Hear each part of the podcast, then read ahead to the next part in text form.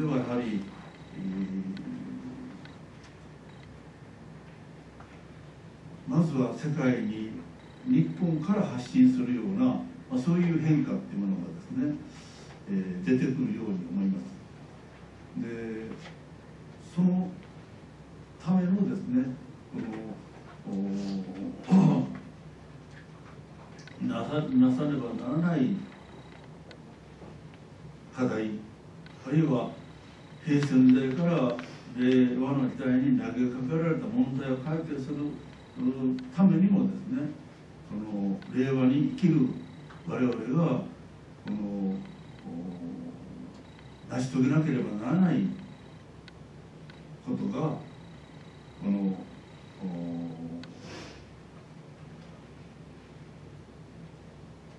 4つほどあります。第1番目は何かって言ったら新しい時代を起こす時にはその国の政治の中心を移動させなければならない。新しい風土に国の中心を移すってことをしないと新しい国はもうわ湧き起こってこないというねまそういうこの歴史的な教訓があります。日本歴史を振り返ってみれば時代が新しくなる前提としてその国の中心があ移動してですね鮮度っていうのが実践されました。また世界史を見てもですね歴史っていうのは必ず風土を移し替えながら今日まで世界史は形成されてきてそして今日の発展を迎えたわけであります。日本において理屈を超えてですね理屈を超えて歴史の教訓としてまずこの時代の新しい時代を作ろうというこの息吹のあるこの時にですね東京から広島に銭湯をするということがまずは当面の目標であります。そして東京というところは近代日本の都としてのですね武士の時代っていうのを演出したそういう風土としてまず東京には江戸城を再建する必要があります。今の皇居のあるところはですね江戸城でしたからもう一遍江戸城を立派に再建してそして東京に来れば武士道が分かる。東京に来れば武士の時代の文化に触れることができる。そういう町にですね東京を生まれ変わらせてですねちょうど京都が日本の中世というものを表現して世界に感じた都市であるように東京は日本のこの近代というね武士の時代を表現するそういうこのそういう都市としてですね世界に冠たるの名声を発するようなそういうこの、ね、変えていかなけない。そしてこれから世界を平和を目的にして動いていくんですからその指導者としての日本は広島を都にすることなしにはね日本は平和の指導者としてのそういう実践をですね、えーすることはできませんしまた広島を日本の人にしないと世界が日本についていきません。いつ誰がどのようにして広島戦闘を決断するかということが当面もう緊急の課題です。だけど残念ながらまだまだ政治家は歴史観っていうものをほとんど持ってませんから銭湯銭湯銭湯バーナードというねそういう発想は全くない。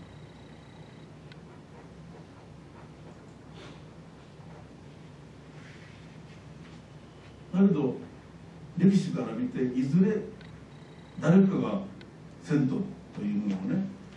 やっぱりやり遂げやり遂げないと日本に新しい時代が来ないし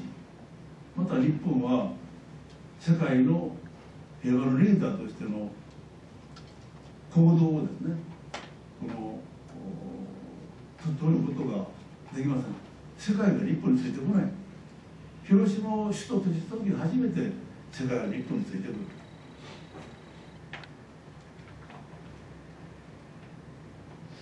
だけど広島だけではですねこのこれからの日本の人世界のリーダーたる。べき日本の人としてはいかにも狭いだからこのなすべきは中国中国地方5県にもですね大首都圏としてこのまとめ上げてそしてこの広島山口島根鳥取岡山この中国地方を大首都圏としてですね開発をしてそして日本海文明を切り開くことによってですねアジアを睨んだ日本の国の在り方を作っていくそれがこのアジアの時代において日本がリーダーとなってですねアジア全体をこの沸き立たせるですね、まあ、そういうこの役割を果たすための前提条件で今あまりにも日本の国土はアメリカを向きすぎる太平洋岸だけが発展して、えー、日本海は全然寂れてるこれは大きな国土の歪みであってね本当にこう日本の国っていうものを再生、えー、活躍できる国にしようと思ったらもう一度やはり日本海側のですね都市を盛り上げて、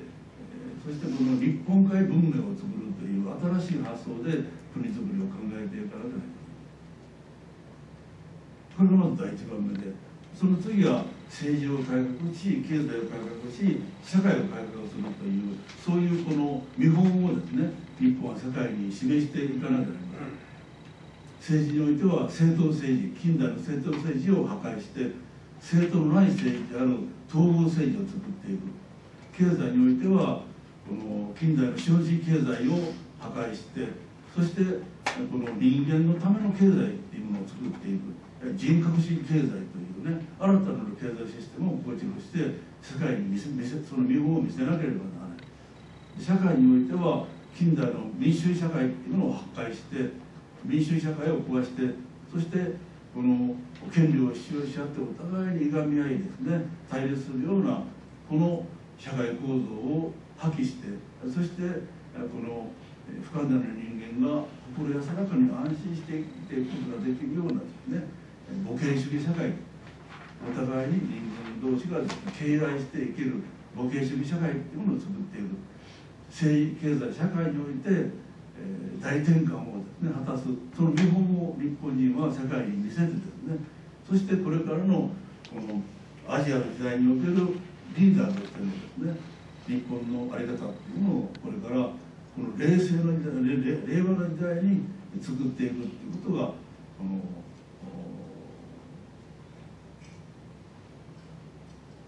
これからのですね、30年50年の、目標になっていくというふうに、関西の哲学の歴史観からはね考えられます。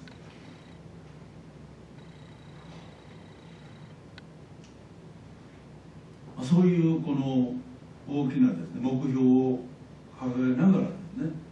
えー、関西の哲学は進んでいきたいと。ぜひそのことにこの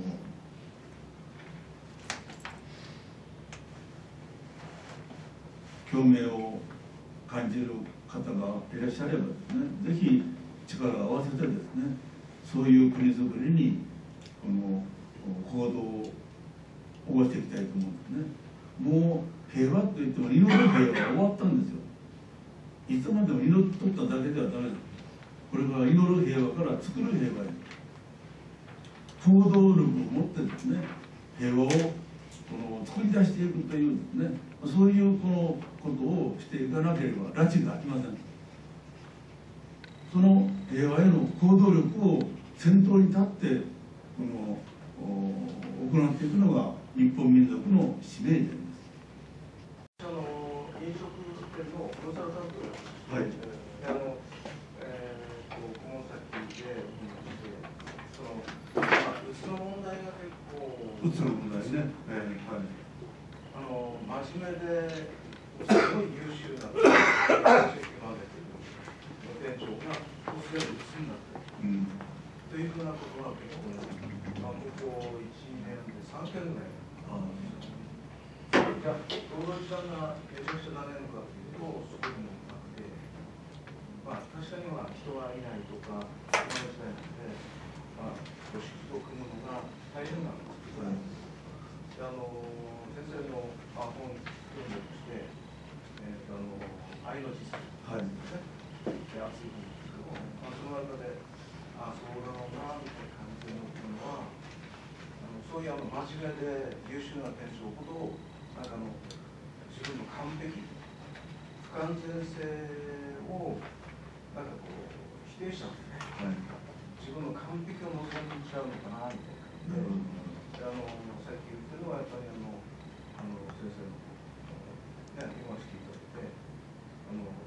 まあ少々半分短所半分はいだからあの短所があっていいんだよそううんでそれをきちっとやっぱり自分の短所は短所お長所は長所でとして認めて認めてで長所を伸ばしていきながらそうすると短所が魅力になってるっていう短所は助けてもらうっていうことをもっともっと積極的にやってたくさんの人から助けてもらうことにこの喜びと感謝を感じるっていうそういうリーダーになっていかないと鬱になるんですよね。あ助けてもらうことが少ないんですよ。うん全部自分でやっちゃうと思って、えそう自分でやっちゃうんですえよ。そう。すっごい一生懸命で業績も当然いいんですよね。でですからリーダーっていうのはリーダーになればなるほど部下がたくさんできてくるので部下にどこまで仕事を分け与えるかっていうねことをもっぱらあの経営能力として考えていかないとあの自分が追い詰められてしまいますからね上に立てば立つほど。まあ、非常にあのこの意味が勉強になってます。あのまあ、そんな考え方でいいですよね。そうです、あの助けてあげることも立派だけど助けてもらうことも立派なんだっていうそういう価値観をねやっぱ作っていってはい。でそのお会社っていうのはあその組織力で仕事をしていく場なんだから組組織力っていうことは1人でできないことは2人ならできる2人でできないことは5人ならできる5人できないことは10人ならできるっていうのが会社っていう組織の力だから。だからもっともっと自分一人で何もかもこう命令してやあそのややらそうとしないで助けてもらってやってもらってそれで自分がありがとうと言うというそういうこのす組織力っていうものを自分がこう生かして使っていく力っていうのをもっと持ってもらったらあのノイローゼにならないで鬱にならないでストレスがあまりたまらないでねはい。やっていけるんじゃないかと思うんですよ。うん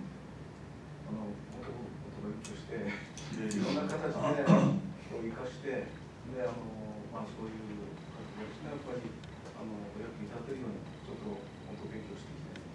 いろいろと思ってます。まあぜひねそういうこう助けてもらう力が大事なんだ助けてもらってことリーダーリーダーなんだっていう、まあ、そういうご指導をねぜひあのやっていただきたいなと思うんですよね。どうしてもあの評価制とかなんだかんだとなんかこう完璧を求める、はい。ね、あの追い詰めちゃうんだよね結局ね。それを完璧にやるとね、はい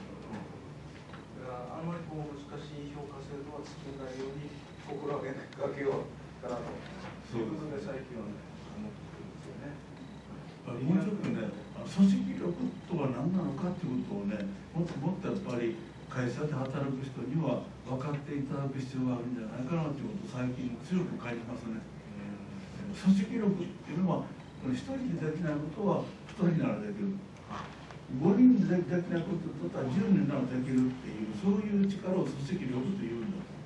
うん、でここれまでは組織力っていうのはこの人を動人を動かしてそして何かさせるという命令的なね力を組織力と言っておったんですけどそうじゃなくて今は組織力っていうのはこのパートナーシップの力で多くの人が一緒に助け合って仕事をして助け合って協力し合ってパートナーとなって仕事をしてそこから出てくる相乗効果の力を組織力というんだというねそういうこのあの有機体としての組織力としての力の表現の仕方っていう出し方っていうのをもうちょっとやっぱり今の企業人は分かってもらいたいと思いますよね。よろしくお願いします。もう一つね、鬱になる原因として一番重要なのは、仕事というものを義務と責任でやってしまってるってところがあって、義務で仕事をすれば、その義務以上の仕事はできないし、責任で仕事をすれば、責任を果たしたとき、そこで仕事が終わってしまうので、義務と責任の仕事は、義務と責任が限度なんですよね。あで義務で仕事をするってことは義務だからやらなきゃならない。責任があるからやらなきゃならない。非常にこうやらされしやらされやらされ仕事というそういう意識が本人に強いのでそれがためにあこのストレスがたまるっていうねそういう心理行動になってしまうんですね。でそこのところを義務と責任でやるんじゃなくってあの面白いから楽しいから好きだからそのしししそのしたいからっていうそういう湧いてくる欲求というものあるいはあ興味関心好奇心っていうね、うんそういう湧いてくるもので仕事をするっていうそういうまあ形に持っていくとこの仕事は楽になってる楽っていうかものすごい仕事はしてるんだけど自分にストレスがないんですね。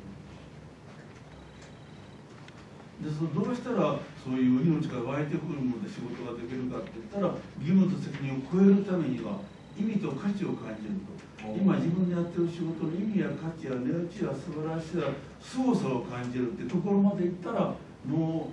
うもしめたもんでね